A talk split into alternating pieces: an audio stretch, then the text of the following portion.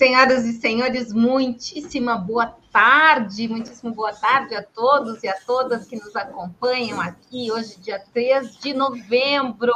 Estamos na, na reta final de 2021, são todos muito bem-vindos. Começo aqui dando boa tarde aos meus colegas que estão aqui conosco. Primeiro, meu querido Vanildo, chegou agora. Oi, Vanildo, tudo bem? Boa tarde, tudo bem? Tudo bem com vocês? Eu espero que todos estejam bem. Após o feriadão, feriadão, a gente poder compartilhar aí. É um imenso prazer estar com todos vocês e também com esse público espalhado pelo Brasil. Maravilha, Vanildo. Hoje tem bastante assunto bacana para a gente falar aqui no Continuous. Por isso, a gente está aqui com uma convidada super especial, Luciana. Tudo bem, Luciana? Luciana é advogada. Vamos falar sobre contribuição previdenciária no Brasil, Lu? Tudo bem? Oi, tudo bem, Magda? É um prazer estar aqui com vocês. Vamos falar um pouco sobre a Previdência Pública e a contribuição depois da reforma da Previdência. Maravilha! Tem gente não querendo contribuir aí, é sobre isso que a gente vai falar, viu? Conosco também ele, que eu estava com saudade dele, Everton Gentilin. E aí, Everton, tudo bem? Seja bem-vindo. O que, que vamos ter hoje? Boa tarde, Magda. Boa tarde, pessoal. Boa tarde a todos que nos assistem. Hoje a gente vai falar um pouquinho sobre gestão ágil de projetos, né? algumas questões interessantes aí sobre como tornar as nossas atividades uh, relacionadas à gestão né, de tarefas e projetos uh, mais eficiente do que o, o, tradicional. Muito bem, a gente escuta em gestão, falar em gestão ágil, a gente sempre pensa em empresas de tecnologia, mas eu acho que se aplica à contabilidade também, né, Everton? É, eu acho que essa é a, é a grande desconstrução que a gente precisa fazer, né? Ah, normalmente a gente associa a gestão de projetos ou à construção civil ou gestão ágil a desenvolvimento de software. A questão é que todos nós, no nosso dia a dia, ou temos projetos ou temos tarefas que precisam ser executadas de uma forma eficiente, né? Exatamente. E a gente tem aqui a nossa princesa da Folha, Cleide, tudo bem? Cleide Souza. É, a Cleide, a gente tem a rainha, né? Que é a Geni, que está é, tá dominando tudo, e a gente tem a Cleide e a Vivi, que são as princesas. Tudo bem, Cleide? Boa tarde. Boa tarde, Magda. Obrigada pelo elogio. Olha, fiquei até vermelha aqui, não sei se aparece. Então, pessoal, hoje eu vou falar mais um pouquinho de social, DCTF Web, e estamos aí. Ah, ficar assim envergonhada, chegou a perder as palavras, Cleide, ficou sem palavras. Eu sou tímida. É, mas é isso mesmo, essas meninas arrebentam aí na folha, a gente está criando uma série de conteúdos, inclusive, gente, acompanha no portal, nem sempre eu consigo mandar informação para todo mundo no WhatsApp, o WhatsApp bloqueia quando, quando tu vai exagerando assim nos envios, né? E elas fazem muito conteúdo, né? Então segue a gente no Telegram, segue no, no Instagram, né? Tá tudo lá, os conteúdos estão lá também, né? Mas eu vou colocar aqui para você que ainda quer é, receber também as notícias no WhatsApp. Elas a, ideia é que elas chegassem antes para vocês, né? Mas só que o WhatsApp está dificultando a vida, não é falta de vontade, né? O WhatsApp está complicando. Então, assim, ó, acessa no Telegram, tem lá Continuous no Telegram, tá bom? E também tem no Instagram, sempre a gente está publicando. Tem também o Instagram do Atua DP, para quem é só do DP, né? Que é muito legal, mas também está lá no Continuous, no Contabilidade na TV, arroba Contab na TV no Instagram. Gente, olha só, a gente tem que agradecer demais, porque a gente está de patrocinador novo aqui, além da FENACOM, que é a nossa patrocinadora há muitos e muitos anos, SCI, que está desde o início, a gente agora também tem a faculdade FIPECAF. É um orgulho carregar essas marcas aí junto com contabilidade na TV, viu, gente? Parabéns a essas marcas que tanto apoiam esses conteúdos gratuitos que a gente gera por aqui. A gente começa a nossa conversa com a Luciana. Luciana, eu queria que você falasse para a gente um pouquinho dessa questão da, da Previdência, Lu. É, bom, a Previdência, é, o INSS, com a reforma da Previdência que houve ali em 2019, a partir do dia 12 de novembro de 2019, muita coisa mudou na Previdência, né? Muita coisa mudou e isso trouxe muita instabilidade para os para os nossos é, segurados, né? Aquelas dúvidas de será que eu continuo pagando, será que não? É mais vantajoso, né? Aqui no Brizola nós é, recebemos muitos clientes com esse tipo de dúvida, né? Será que eu continuo? Será que vale a pena? Será que eu vou para uma uma previdência privada, o que, que eu faço, né? Então, nós acabamos aqui é, estudando o caso deles, né, e vendo o que, que fica mais viável para cada um dos nossos segurados, né, dos nossos clientes. A ideia é que ele continue pagando, é, continue nessa, nesse mesmo caminhar aí pela, pela previdência pública, porque é, a própria previdência, o INSS, ele tem outras vantagens além da, da aposentadoria, né? Porque se fala em aposentadoria, você pensa, fala em INSS, você só pensa que existe uma forma só de você se beneficiar, que é a aposentadoria. E nem tanto, né? Porque ah, muito, muito aconteceu, principalmente agora nesse ano, no ano passado, nesse ano, devido à pandemia, é, muitos segurados tiveram outros tipos, acesso a outros tipos de benefício, né? Como é o caso, por exemplo, da, da pensão por morte, muita gente perdeu o esposo ou a esposa, né? E se ficou amparado aquele que, que o falecido tinha deixado uma contribuição, estava contribuindo, né? E infelizmente teve casos de clientes que não tiveram acesso porque a pessoa não pagava, mas não contribuía, daí é, teve esse problema e, e, não teve acesso à pensão por morte, né? E outros casos também, como auxílio, auxílio é, doença, né? Devido à própria Covid. E também teve, e daí além de, disso, for, fora a pandemia, né? É, tem outros tipos de, de benefício, por exemplo, auxílio acidente, é, auxílio maternidade, auxílio reclusão, que vão muito além da aposentadoria, né? Então, é um assunto muito amplo para se falar sobre previdência. Desculpa, gente, esqueci do microfone. Quando a gente fala em previdência, eu queria só ouvir o Vanildo, que está ali no dia a dia das empresas. Vanildo, você recomenda que os empresários continuem pagando previdência, apesar de, do, da reforma trabalhista? Você acredita que vale a pena? Bom, primeiro, é, eu, eu entendo que nós devemos sempre estar bem assessorado por um especialista na área. A matéria previdenciária é uma matéria muito densa, uma matéria que depende de competência, muita competência. Nós, contadores, nós somos expert na, no ponto de vista da contribuição, né? E a recomendação é sempre prudente em relação à contribuição para que não haja nenhum tipo de problema. Até porque existe alguma segregação da própria contribuição previdenciária, que ela dá sustentação e vai legitimar e dar mais força para, para a distribuição de lucro. Agora, no que tange o benefício, é sempre importante ter um profissional especializado, seja na empresa contábil, ou até mesmo um parceiro, como a própria Luciana demonstrou aí ser uma pessoa muito competente na área, e acredito que seja assim, pela Magda está tá convidando aqui. Então, eu recomendo sempre que os nossos clientes e penso que seria uma decisão inteligente também, que todos recomendassem um planejamento para a sua aposentadoria, para a, a obtenção do melhor benefício. Nós sabemos que muitas pessoas, quando falam em pagar, há uma dificuldade, mas ela precisa também enxergar o benefício. Um ponto que é negativo, que é aí que luta contra nossos, os nossos argumentos, e eu tenho certeza que os nossos colegas que estão assistindo aqui devem sim estabelecer e, e recomendar que os seus clientes mantenham as contribuições, sejam inclusive os empresários, que são contribuintes obrigatórios, mas sobre, sem dúvida, é necessário que haja um planejamento. Porque muitas vezes a pessoa passa toda a sua vida empreendedora e não tem um planejamento e depois vai se lamentar porque não consegue obter todos os benefícios. Eu já me deparei, por exemplo, com situações de empresas e empresários que não estabeleciam nem a contribuição, quer dizer, não, não tinham nem estabelecido o prolabore e, portanto, não tinha uma base para a contribuição.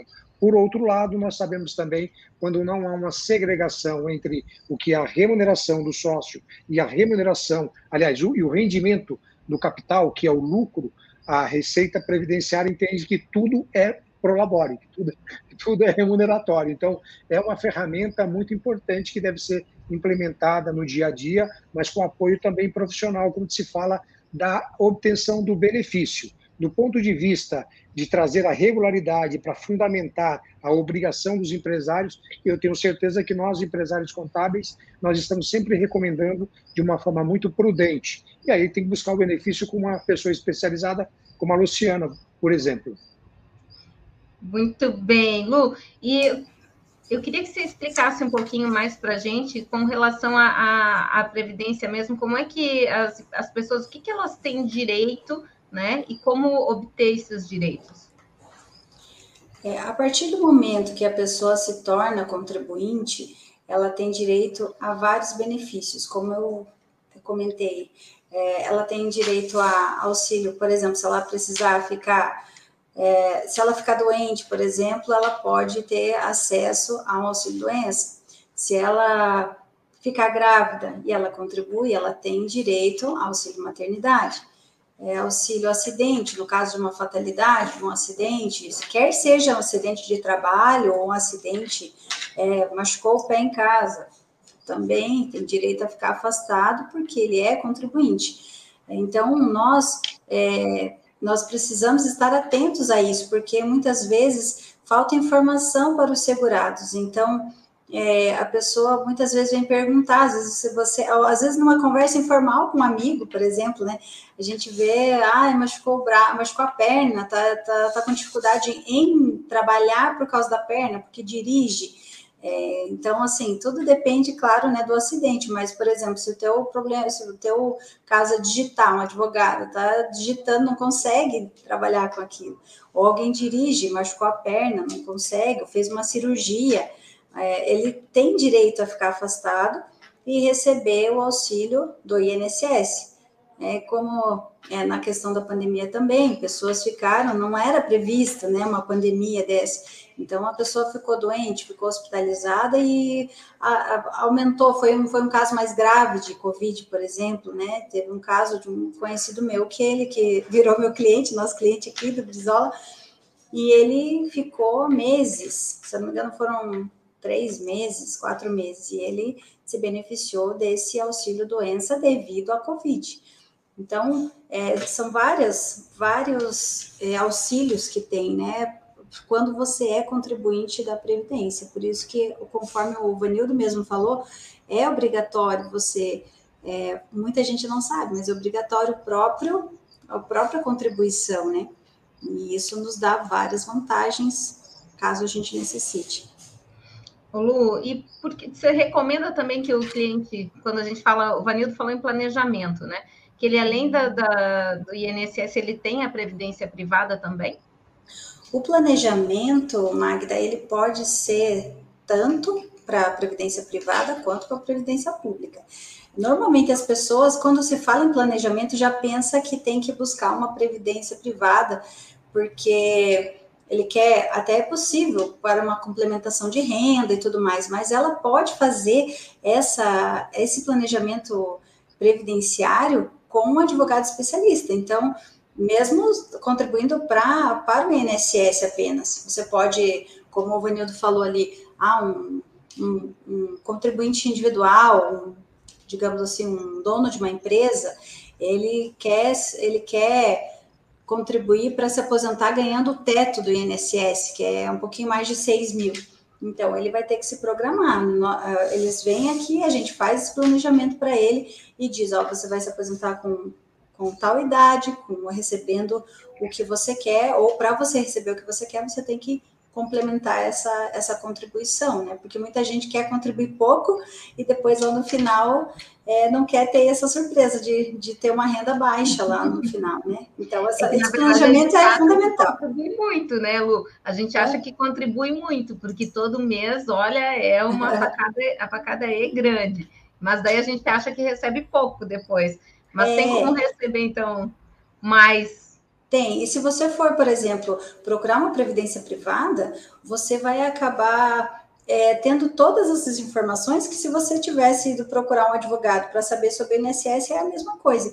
Então, é, muitas vezes a pessoa tem essa surpresa porque ela não se programa durante a vida. Ela vai trabalhando como funcionário ou como um, um, é, é um empresário, ele vai trabalhando e simplesmente paga o mínimo ali só para dizer que está pagando. E chega lá no final, não é aquilo que ele esperava. Mas quando você pega uma previdência privada, por exemplo, você já sabe quanto você vai pagar. E daí você já fica como se a mente já ficasse programada sabendo o que, que vai pagar. E no INSS é a mesma coisa, se você se estabelecer que você quer ganhar mais, você se programa, e quanto antes você fizer isso, melhor vai ser a sua aposentadoria lá no final.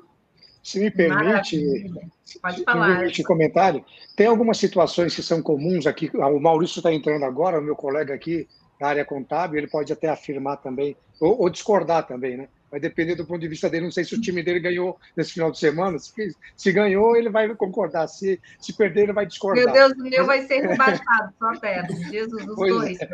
Pois é. Mas olha, nós constantemente encontramos empresários que saem da vida de executivos e começam a empreender. E eles estão contribuindo no teto. E muitos deles acabam errando, porque estão próximos da sua aposentadoria e acabam contribuindo com um valor muito baixo. E muitos deles têm, inclusive, empresas do Simples Nacional, onde o encargo não há impacto para a empresa, há um custo apenas para o, o, contribuinte, o beneficiário desse benefício. Né? Então, acho por isso que reforço que a questão do planejamento é muito importante. Né? Um planejamento mais aprofundado requer, sim, a, acompanhamento do advogado, mas eu tenho certeza que o meu colega corintiano aí também, ele também deve recomendar isso aí no dia a dia, quando ele atende os empresários, levando em consideração qual é a última contribuição, qual o patamar de contribuição previdenciária que esse empresário notadamente no segmento de serviço. Né? E um outro fato também importante que eu gostaria de ressaltar é assim, que é um equívoco cometido por muitos microempreendedores individuais, são aqueles que têm a possibilidade de faturamento de até, até 81 mil reais por ano, que é uma média de 6.750 por mês, tem um grande benefício de pago no máximo 61 reais quando tem atividade de serviço e também de comércio por mês. Olha só, e se fosse trabalhar como pessoa física pagariam 27,5% de imposto de renda e até 20% de contribuição previdenciária. Só que se eles não tiverem 12 contribuições, tiver a falha de uma contribuição, ele não pode se beneficiar, por exemplo, com auxílio doença, como a, a, a Luciana mencionou, a doutora Luciana mencionou aí. E aí pode repercutir também na perda da aposentadoria. Então, esse é um, um, recado que acho que é importante. Nós, como empresários, eu tenho certeza que nossos colegas aqui já devem estar falando isso aqui. Tem inclusive aqui a Rosimeire. Se Rosimeire, se eu não me engano, eu já conheço. Já estive palestrando lá na cidade dela. Cidade que tem muita, é, muita é, é, cultivo de banana lá. Se eu não me engano, é isso mesmo, viu? Aqui perto, é da, perto de São Paulo. É isso mesmo. Fica ali perto de registro. É isso aí, perto de registro. É isso aí. Oi, Maurício, tudo bem? Boa tarde, seja bem-vindo, querido. Boa tarde, tudo bom? Eu volto para o relator. Eu acho toda, toda a explicação que o, que o meu amigo Vanildo colocou aqui é extremamente correta, de fato. É, tem que hoje o cálculo do imposto de renda ele é da vida inteira, né, profissional do, do da pessoa e não só dos últimos 10 anos, né? Então, precisa tomar um certo cuidado quando for é, fazer aí os cálculos aí para que as pessoas possam se aposentar. Apesar que hoje em dia a gente consegue se aposentar com 90, 95 anos, mais ou menos, né? Com as, com as regulamentações aí, do, das atualizações do INSS. Mas, né, vamos pelo menos deixar as pensões aí para as viúvas e os viúvos, né, é um pouquinho mais alto, né? Então, acho que vale a pena.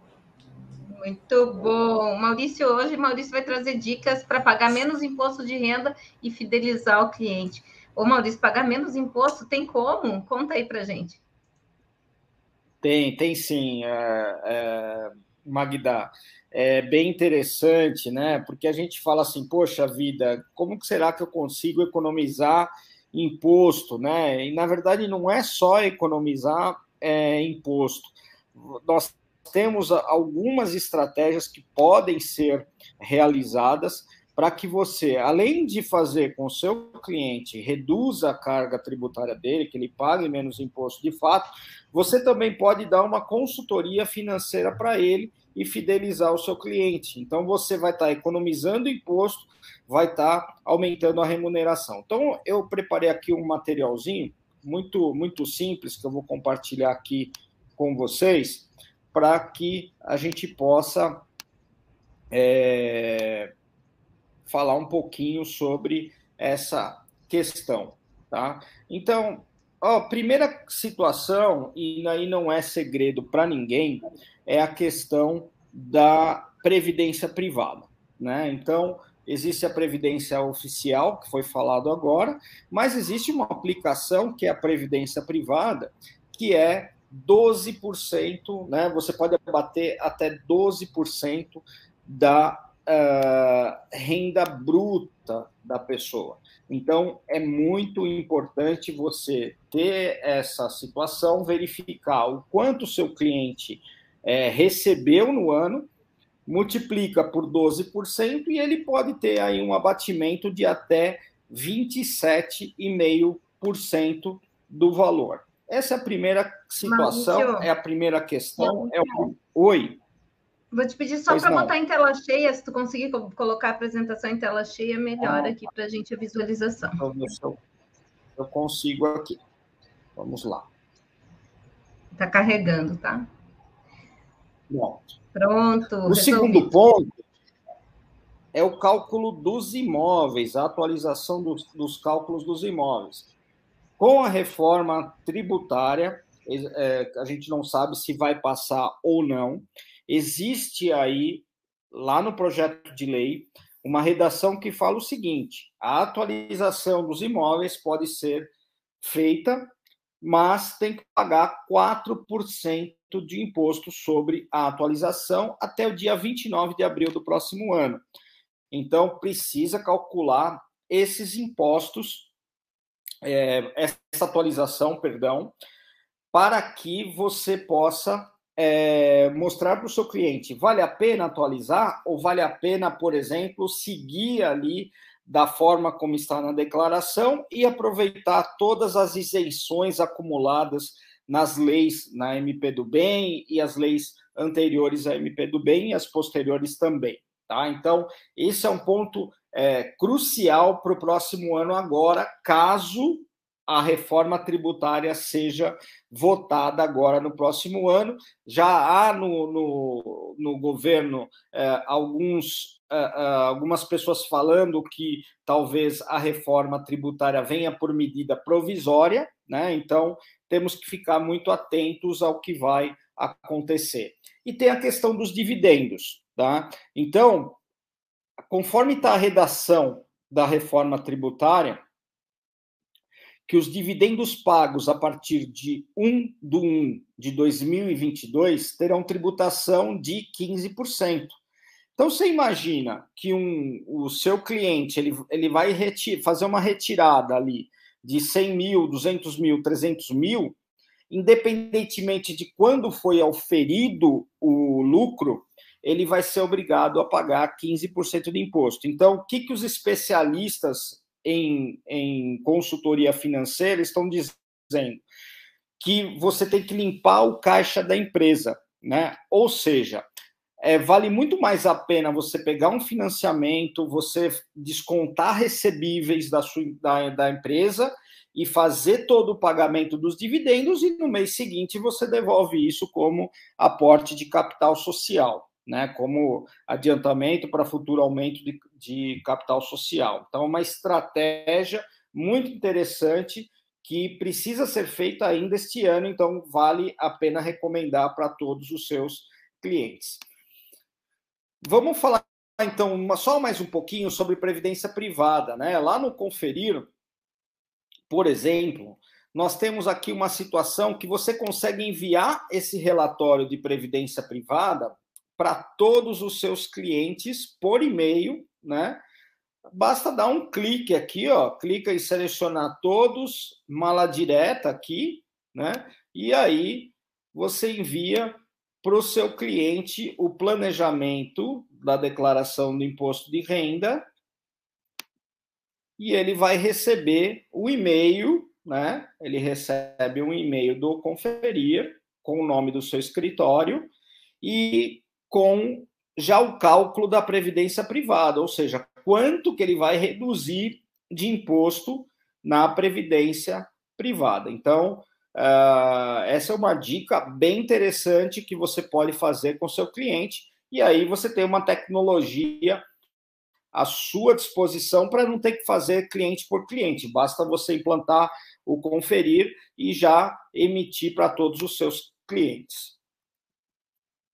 O Vanildo, que é contador estrategista, é cliente da, da, do Conferir e ele usa essa funcionalidade. Além disso, né, nós temos outra situação, que é fazer a consultoria financeira né, para o nosso cliente. Então, é, na previdência privada, fazer uma análise da remuneração. Às vezes, o, nosso cliente tem uma previdência privada do Banco do Brasil, da Caixa Econômica Federal, do Banco Itaú, do Bradesco, do Santander, esses bancos de primeira linha, que a, a taxa de, de, de remuneração é muito baixa. Os gerentes eles pagam o mínimo possível. Então, vale muito a pena você analisar, né? O valor econômico todo ano faz um estudo de quais são as melhores previdências privadas, né? E você recomendar para o seu cliente, olha, essa previdência privada aqui, por exemplo, nós nós do Conferir temos parceria com o Icatu. Da Icatu, que são as, as melhores, né?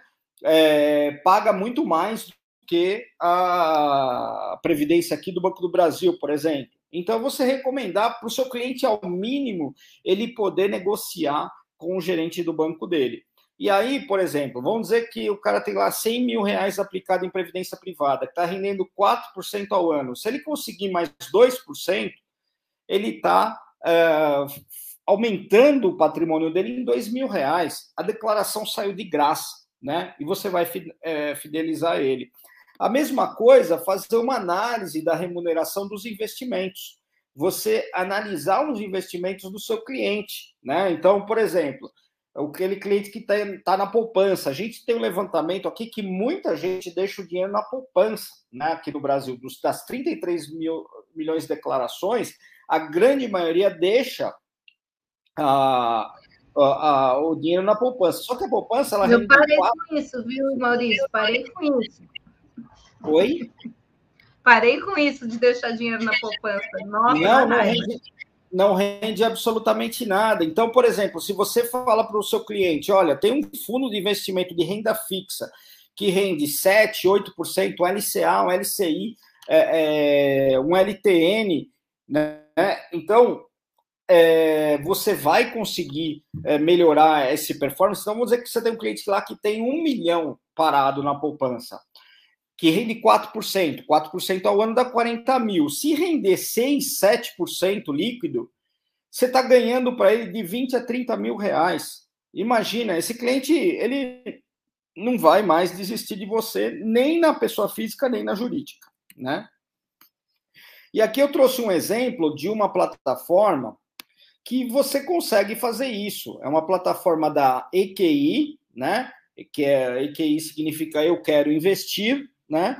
E você pode fazer uma simulação. Ah, quanto que você quer investir? Quer investir tanto? Você vai aportar mensalmente? Sim ou não? Qual é o prazo? Né? E aí ele te dá todas as uh, variações, todas as, as análises para o seu cliente. Então, é lógico, muitas vezes não dá para fazer para todos os clientes, né? Mas faz para aqueles principais clientes que você tem você fideliza o seu cliente e faz com que ele ganhe dinheiro com o imposto de renda, tá?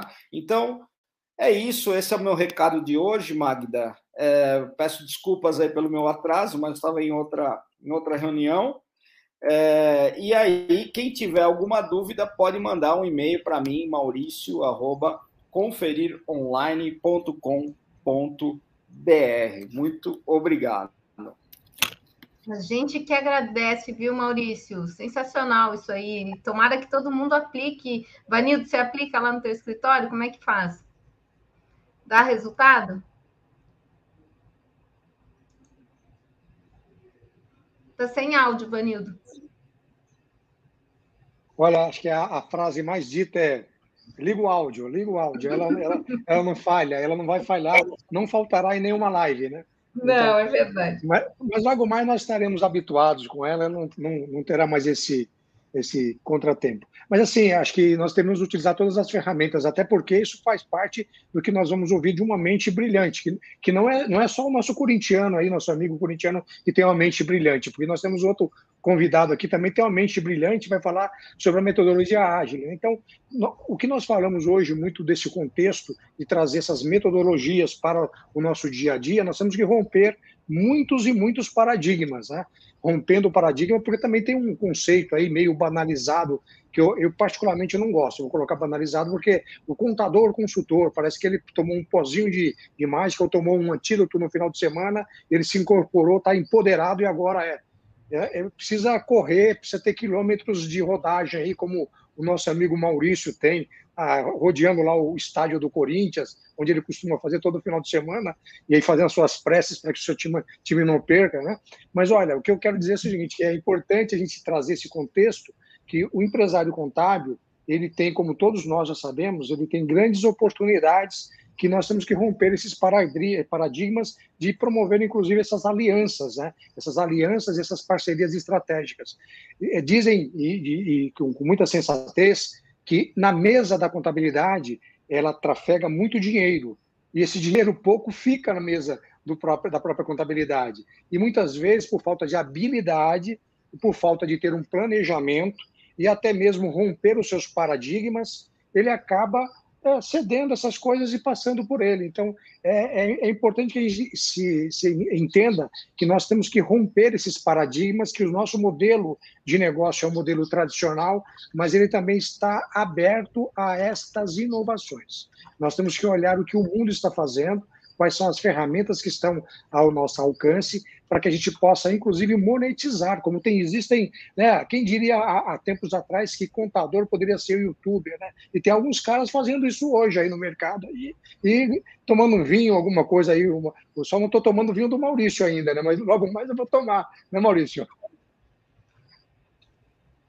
Com certeza, Manildo. E acho que você foi, foi muito feliz com seu, o com seu comentário porque onde você fala que tem muito dinheiro na mesa e realmente tem, né? Tanto a gente vê aí que as empresas de software é, que trabalham para o mercado contábil estão sendo investidas, né, por empresas é, estrangeiras, né? É, por quê? Porque é um, é um mercado fantástico, né? É, e nós, como contadores, eu também sou contador, então nós temos aí é, dados e informações de nossos clientes que podem auxiliar. É que às vezes, às vezes não, quase sempre, nós nos posicionamos para os nossos clientes para atender a parte burocrática, que é de fato muito pesada.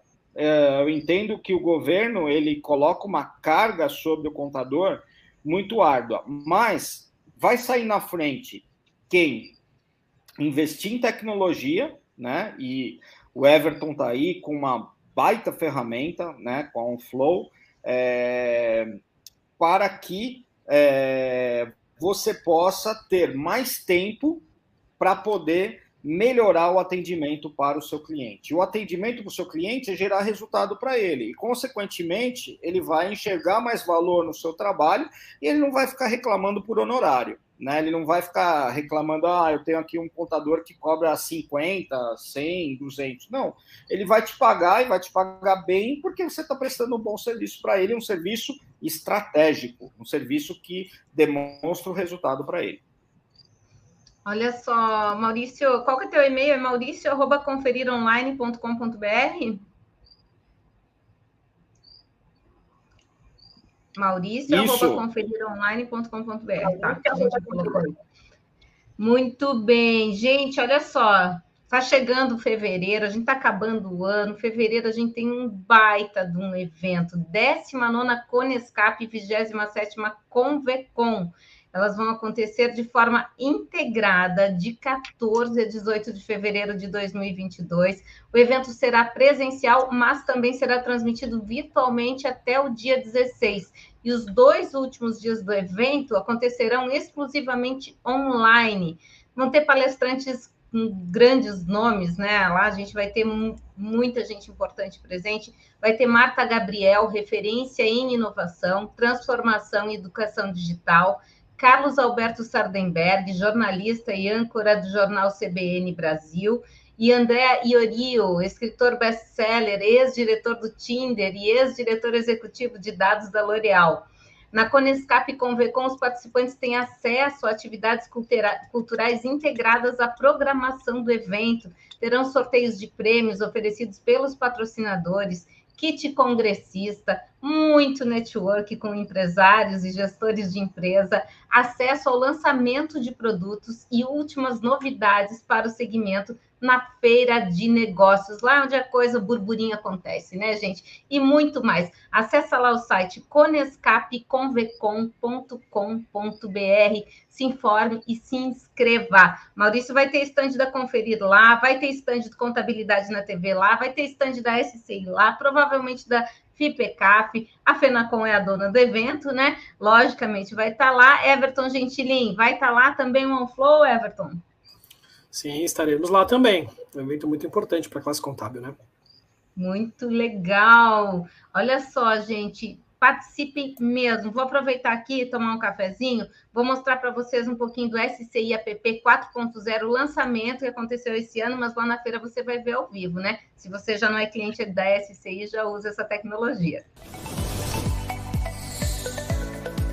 A nova versão do SCI App está ainda mais rápida, intuitiva, moderna e inteligente. Com tecnologia em três camadas, atende a empresa contábil, seus clientes e os profissionais dos seus clientes. Novos recursos implementados para aumentar a segurança das informações e a interatividade Agora ficou mais fácil para fazer a gestão e organização dos processos da empresa através da visualização em cards. Baixe agora o SCI App 4.0 e ofereça esse diferencial para os seus clientes. Tá na mão, tá no futuro com a SCI. Muito bem, vamos falar então com Everton Gentilin. Everton, qual é a melhor ferramenta para quem está começando a gerir projetos ágeis, principalmente dentro da empresa de contabilidade, né? Com, por onde começar, o que utilizar? Legal, Magda. Esse é um assunto que, que eu gosto bastante, né? Gestão de projetos é o, é o que eu faço há, há 20 anos. É, e é engraçado porque a pergunta sempre é essa, né? Qual é a melhor ferramenta? Só que é, eu entendo que a gente precisa dar dois passos para trás e entender o que, que você espera uh, da gestão de projetos dentro da sua empresa de contabilidade ou da sua empresa, seja de qual segmento for, e que nível de maturidade você está, porque a ferramenta sozinha ela não faz milagre. Então eu preparei aqui um, um material para compartilhar com vocês e prometo que no final eu respondo diretamente a sua, a sua pergunta, tá, Magda? É, deixa eu compartilhar aqui minha tela. Estou aguardando, Everton. Quando entrar aqui, eu já coloco. Pronto. Uh, pronto, está aí. Estamos todos nós na tela, agora pronto, está a tua apresentação. Então, olha só. A primeira coisa, né, o que é a gestão ágil de projetos? Então, basicamente e conceitualmente falando, é a aplicação de práticas ágeis né, para gerenciamento de projetos. Legal. Academicamente, uma frase bonita, mas o que, que isso quer dizer? Né? O que, que isso quer dizer na prática? Como é que a gente aplica isso na prática? Eu costumo dizer o seguinte: como é que você come um boi inteiro? Né? Como é que a gente faz para comer um boi inteiro? Se você tentar engolir um boi inteiro, provavelmente você vai morrer. Né? Uh, mas se você fatiar esse boi em pedaços e fatiar ao longo do tempo, uh, fica mais fácil comer. Então, basicamente, essa é a diferença, né? Quando a gente fala de gestão de projetos tradicional e de modelo ágil, é o formato pelo qual nós vamos entregar aquele produto, aquele serviço, aquilo que faz parte do planejamento. Então, no modelo tradicional, você tem uma única entrega, então você trabalha ali X tempo e ao final você entrega para o cliente uh, é, que você está construindo. Eu Sim? te pedi só para tirar essa, esse em cima da sua apresentação. Isso, obrigado. Uh, e no modelo ágil, você entrega em partes. Então, você faz, entrega, faz, entrega. Em outras palavras, voltando aqui na analogia do boi, é, em vez de eu entregar o boi inteiro para ser comido, eu vou cortando os pedaços e vou entregando para que ele seja digerido. Né? Então, é o que a gente fala ali no modelo tradicional de modelo cascata, no modelo ágil, várias coisas acontecendo ao mesmo tempo e entregas sendo feitas de forma incremental. Mas a grande questão, né, a gente até falou sobre isso no, no hora que a gente estava conversando aqui sobre isso, Uh, mas eu não sou uma construtora, né? Então a gestão de projetos tradicional ela, ela foi muito forte, é muito forte na construção civil. Uh, e eu também não sou uma empresa de software, né? Sou empresário de contabilidade, eu sou uma empresa contábil. Uh, gestão de projeto ágil não se aplica a esse tipo de empresa? Com certeza. Né? Por quê? Porque todos nós lidamos no nosso dia a dia com projetos e também com tarefas diárias, sejam tarefas nossas ou tarefas do nosso time. E essas coisas elas precisam ser gerenciadas de forma eficiente. Então a questão é como é que eu divido isso para fazer de uma forma mais eficiente. Então a gente precisa quebrar também alguns paradigmas. Então, por exemplo, Uh, quando a gente fala de gestão ágil de projetos, né, a gente tende a assimilar da seguinte forma: poxa, é ágil, então vai ser mais rápido. Uh, não necessariamente. Né? Gestão ágil quer dizer ser uma gestão mais flexível, não necessariamente mais rápida. Claro que a gente sempre quer entregar mais rápido, até para se diferenciar frente à concorrência, frente a, a, a surpreender o cliente também positivamente na questão do prazo. Mas uma coisa não está automaticamente ligado na outra. Isso é importante entender. O que, que, eu quero dizer com essa questão de ser mais flexível? Então, se a gente olhar, né, aqui eu fiz um, um diagrama básico, a gente tem uma ideia, então você tem uma concepção de uma ideia, bola um produto, bola um serviço, você planeja isso que você vai fazer, gasta um tempo construindo e depois você entrega isso para o cliente. A grande questão é, qual é a chance de terem mudanças ao longo do caminho? Então, se a gente for parar para pensar, Uh, o modelo de desenvolvimento, o modelo de gestão de projetos tradicional, como por exemplo na construção civil, uh, eu vou construir um prédio. Então eu, eu faço a concepção do prédio, eu desenvolvo, né, eu construo esse prédio e eu entrego. Concorda comigo que a chance de eu ter grandes mudanças é muito baixa? Então, a gestão de projetos tradicional se enquadra muito bem nesse modelo. Agora, quando a gente está falando da criação de um serviço, a criação de um produto que eu vou entregar para um cliente, um treinamento, uma transmissão, um produto de, de, de, de, de uma cadeia de produção, como a própria cadeia contábil, a chance desse negócio mudar ao longo do tempo, ao longo do momento que eu estou executando, é muito grande. Então, a gestão de projetos ágil vem nessa linha de diminuir as, os tempos entre as entregas para que você consiga se adaptar a mudanças do cliente, mudanças do governo, mudanças de todos os fatores que influenciam o projeto. E aí vem o conceito, então, do MVP, né, que é o, o, o, produto, o menor produto viável, né, o mínimo produto viável, o mínimo valuable product. É, ou seja, é a versão minimamente utilizável de um produto.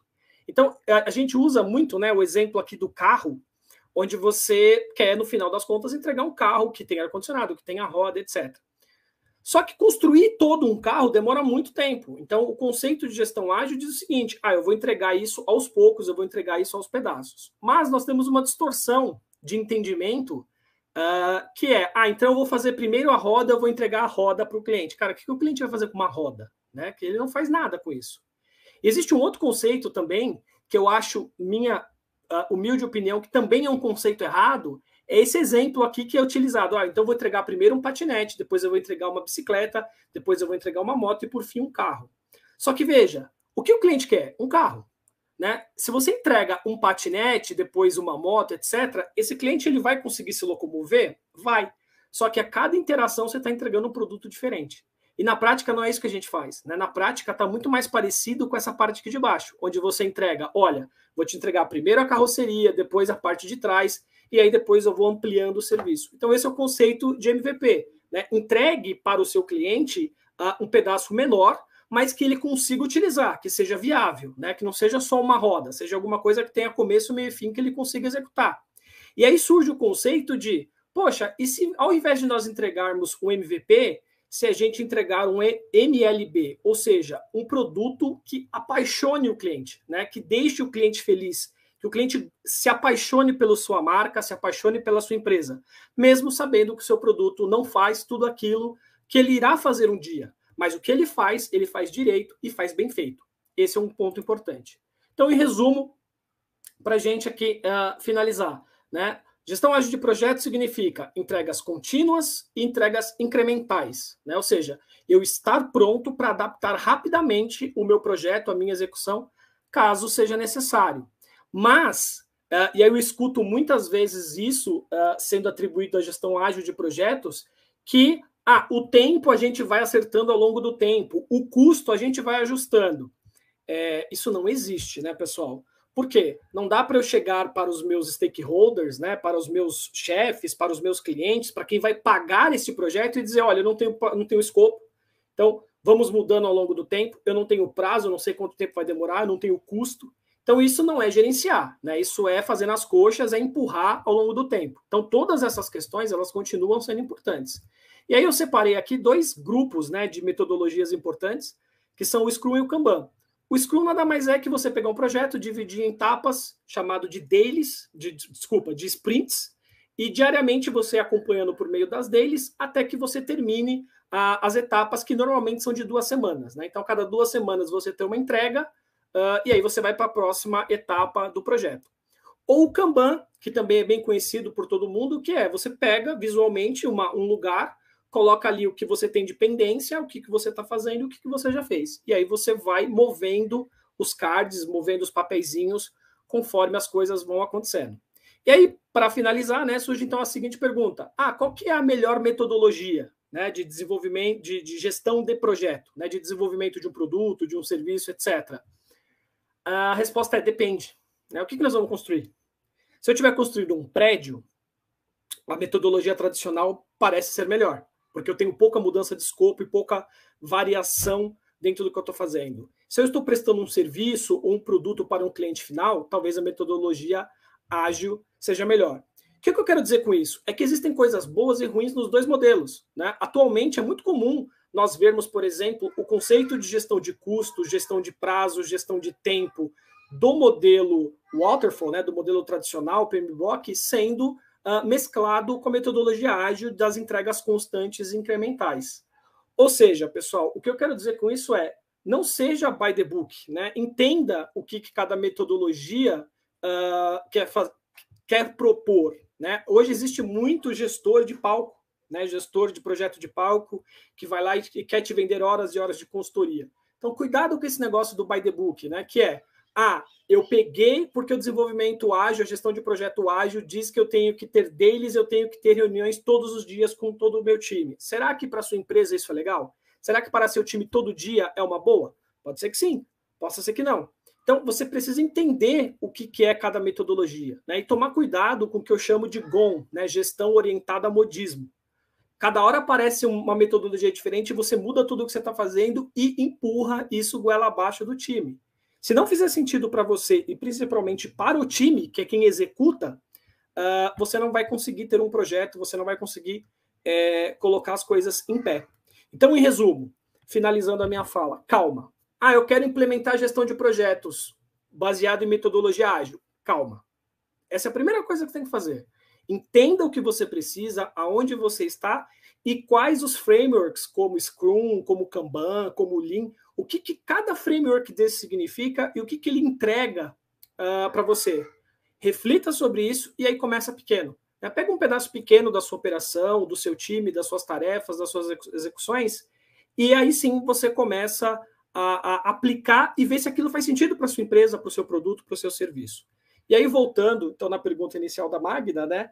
É, perceba que não é tão simples responder qual é a melhor ferramenta. Por quê? O que, que você quer fazer? Como você vai fazer? De que forma vai ser executado? E o que, que a sua empresa e os seus clientes precisam? Uh, e eu, particularmente, é, é, eu daria um conselho. Comece sem ferramenta nenhuma. Começa controlando ou num post-it ou no Excel. A hora que você entender a metodologia, conseguir aplicar a metodologia, aí sim você vá uh, para uma ferramenta. Existem ferramentas espetaculares. A gente tem, por exemplo, o G-Click, uh, uh, da, da parte voltada para escritório de contabilidade, que é uma ferramenta extremamente eficiente para gestão de projetos. Mas existem N ferramentas, né? depende do que você precisa, para o que você precisa. Né? Costumo dizer o seguinte: calma, você está com pressa, então vai devagar, porque você não pode errar. E é isso, pessoal. Esse é um overview que eu queria dar aqui sobre gestão ágil de projetos. Dá para ficar dois dias falando sobre esse assunto. E vi que tu é apaixonado pelo assunto mesmo, viu? Sensacional, não tem dúvida. Acho que deu para ter uma ideia muito boa do que se trata, né, Vanildo? Deu para entender aí? Usa, dá para usar na empresa de contabilidade? Olha, Magna, como eu sou muito curioso, já faz algum tempo que eu olho também um pouquinho essas metodologias ágeis, né? Eu tenho uma, é, uma, uma máxima que, na minha formação contábil, eu não, não me esgotei o meu conhecimento e achei que eu fui tão mal, né? Porque eu não sei se estou igual ao Maurício. O Maurício já me falou que na primeira prova de contabilidade o balanço dele fechou. O meu não fechou, né? então eu fiquei com esse trauma até agora.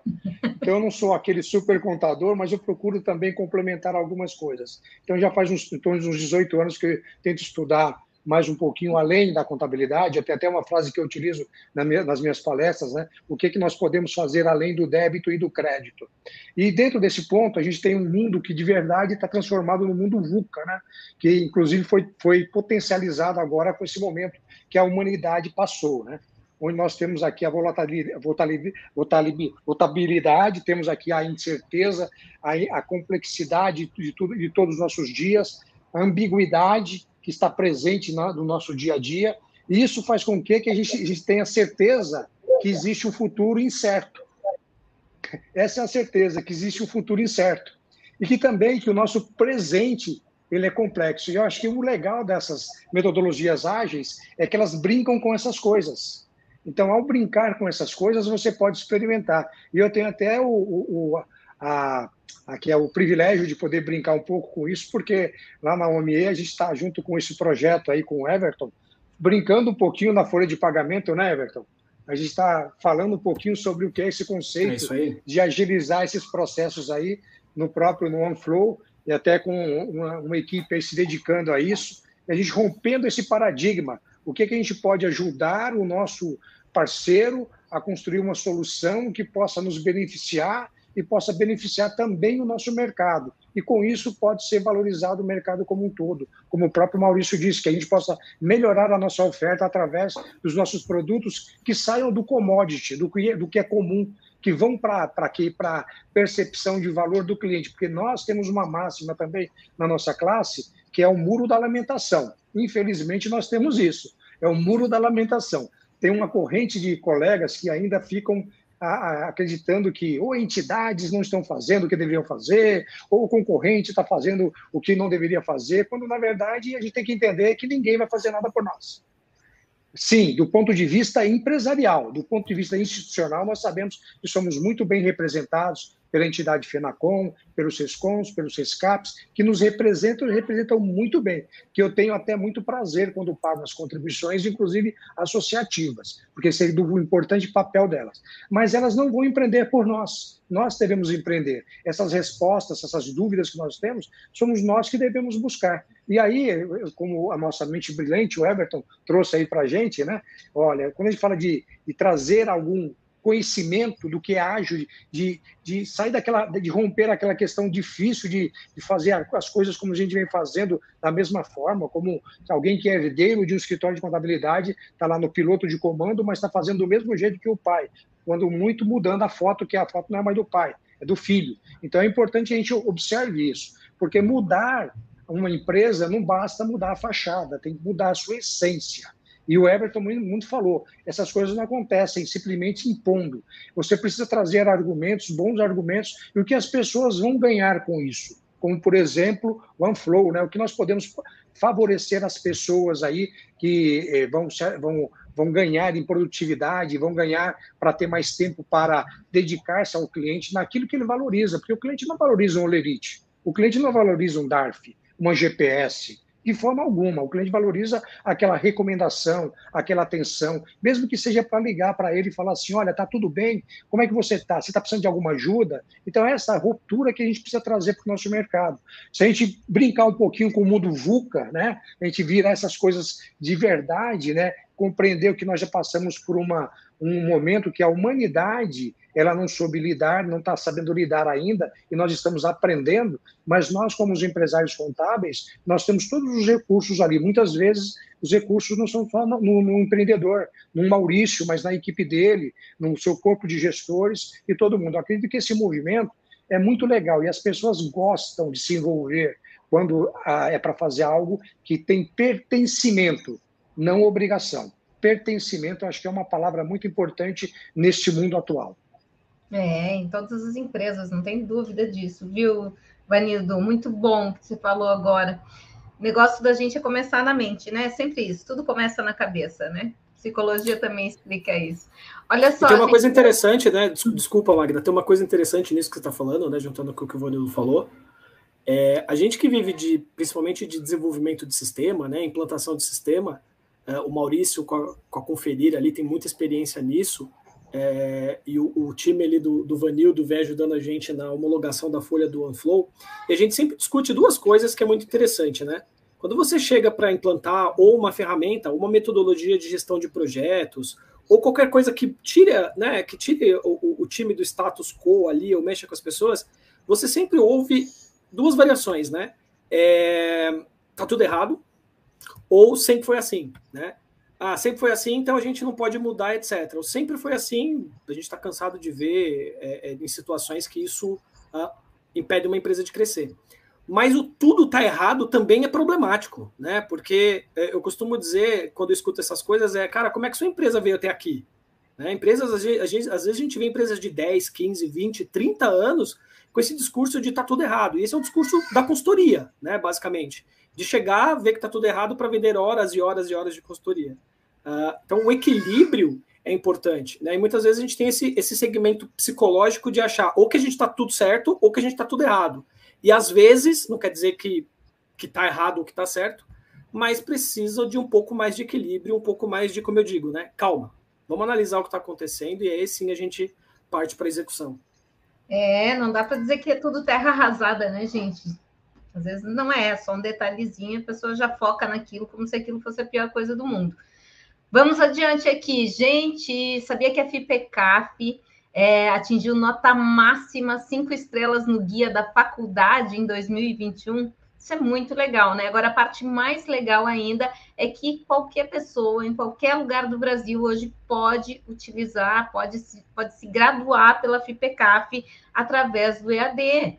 Então, o EAD da FIPECAF atingiu essa nota máxima, então ele é cinco estrelas e você pode sim fazer parte desta turma aí, viu? E não é só graduação, você que está aí que já tem formação na área contábil, em administração, enfim, a FPCAF, além da graduação, tem MBA, tem pós-graduação, tem mestrado, educação executiva, que é maravilhosa, que também é online, educação corporativa, social business e muito mais. Acesse o site fipcaf.org, gente, se informe, tem muito evento legal que a FIPECAF está fazendo aí, está lá no site também, viu? Agora a gente vai falar do DP. Atenção, galera do DP, você que estava esperando, ansioso. Aí está a nossa querida Cleide para trazer mais informações do CTF Web no ar. Cleide, está contigo. Oi, Magda.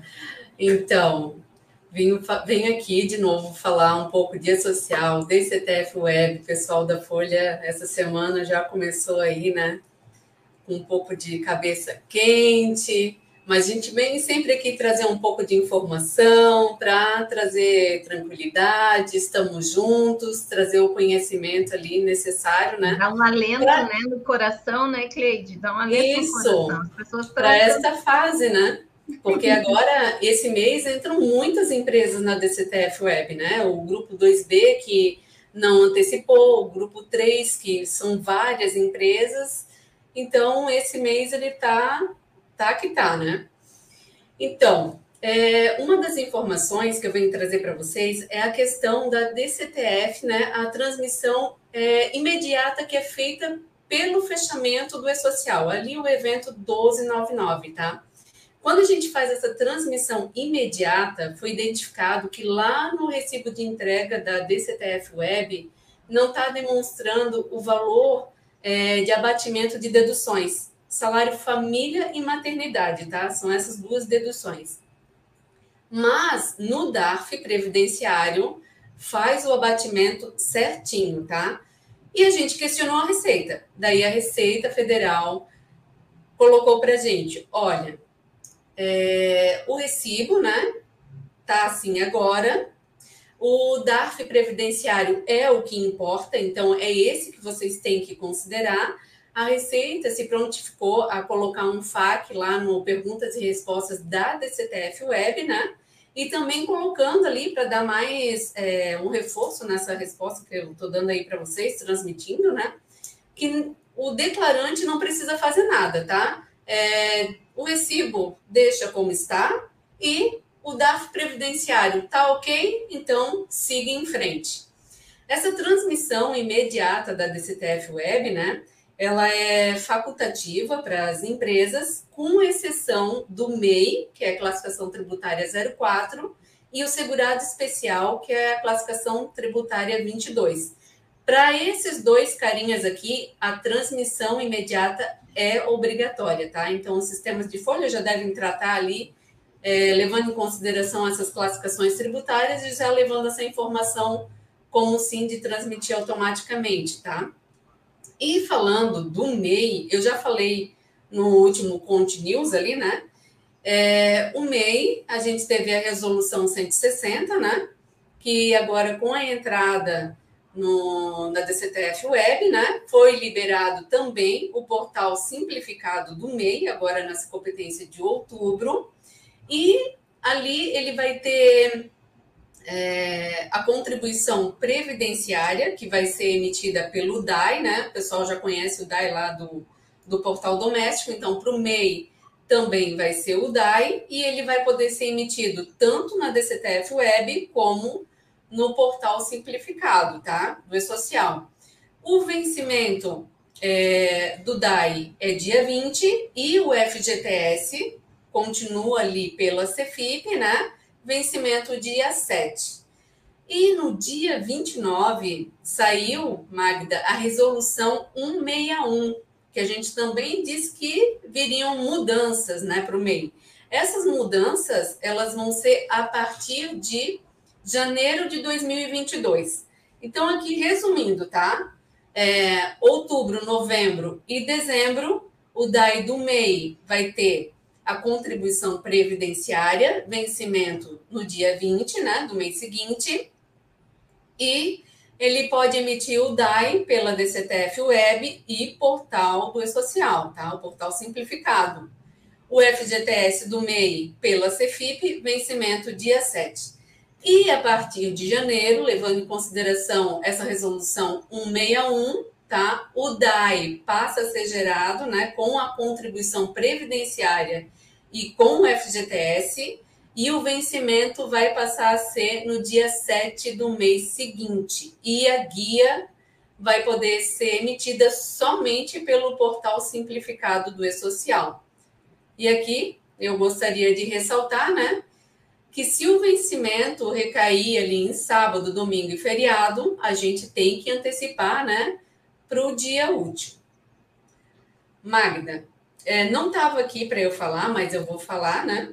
Que hoje o pessoal. Aproveita a chance, vamos lá, gente, vamos, vamos lá. Aí, Agora é rapidinho, tá, Magda? O pessoal do DP hoje acordou, estava trabalhando, mandando eventos e começou a apresentar erros ali, o erro 301 ponto zero ali nos eventos do E-Social, tá? O que, que esse erro quer dizer?